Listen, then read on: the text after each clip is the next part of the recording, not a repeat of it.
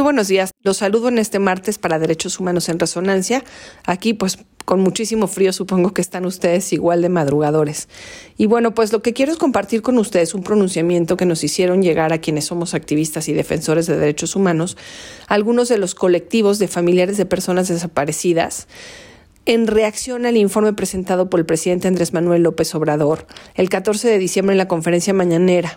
Pues en este caso, se hizo un supuesto censo realizado por el gobierno federal a través de los servidores de la nación.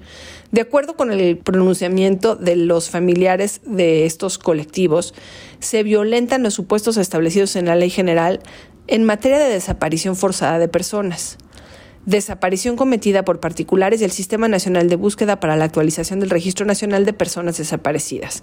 Ellos aseguran que se miente acerca de que las personas desaparecidas registradas se reduzcan al número que el informe plantea, que seguramente muchas de ustedes y ustedes ya escucharon, que es de 12.377 desaparecidos.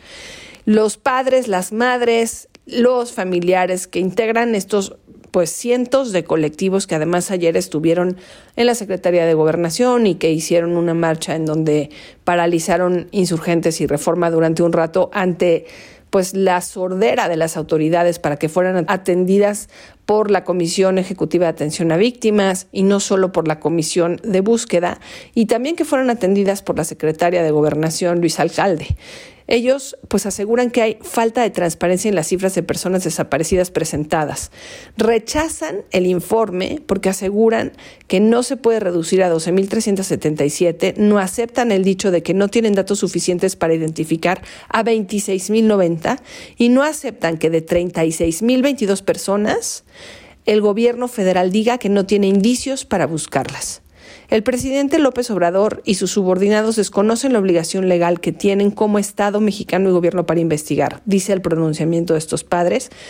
Pueden investigar a través de las fiscalías general y de las entidades. Todos los datos suficientes y todos los indicios los tienen en sus manos para buscar, identificar y encontrar a los seres queridos desaparecidos.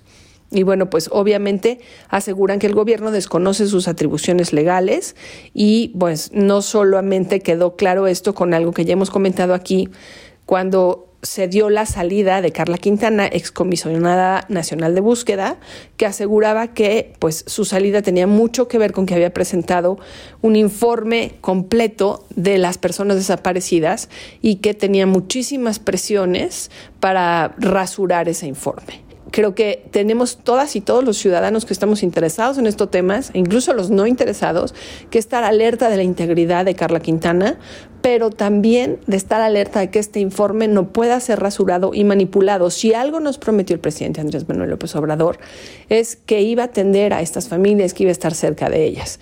Entonces, bueno, pues creo que es un momento, sobre todo cuando se acercan las Navidades, el fin de año, que es un momento de pues de acercarse a, las personas que necesitan algo de apoyo, de ser solidarios, de estar alertas de quién puede ocupar una mano ayuda, pues estar atentos a estas madres, padres y familiares de personas desaparecidas que están siendo borradas de una lista del gobierno federal e ignoradas por las autoridades.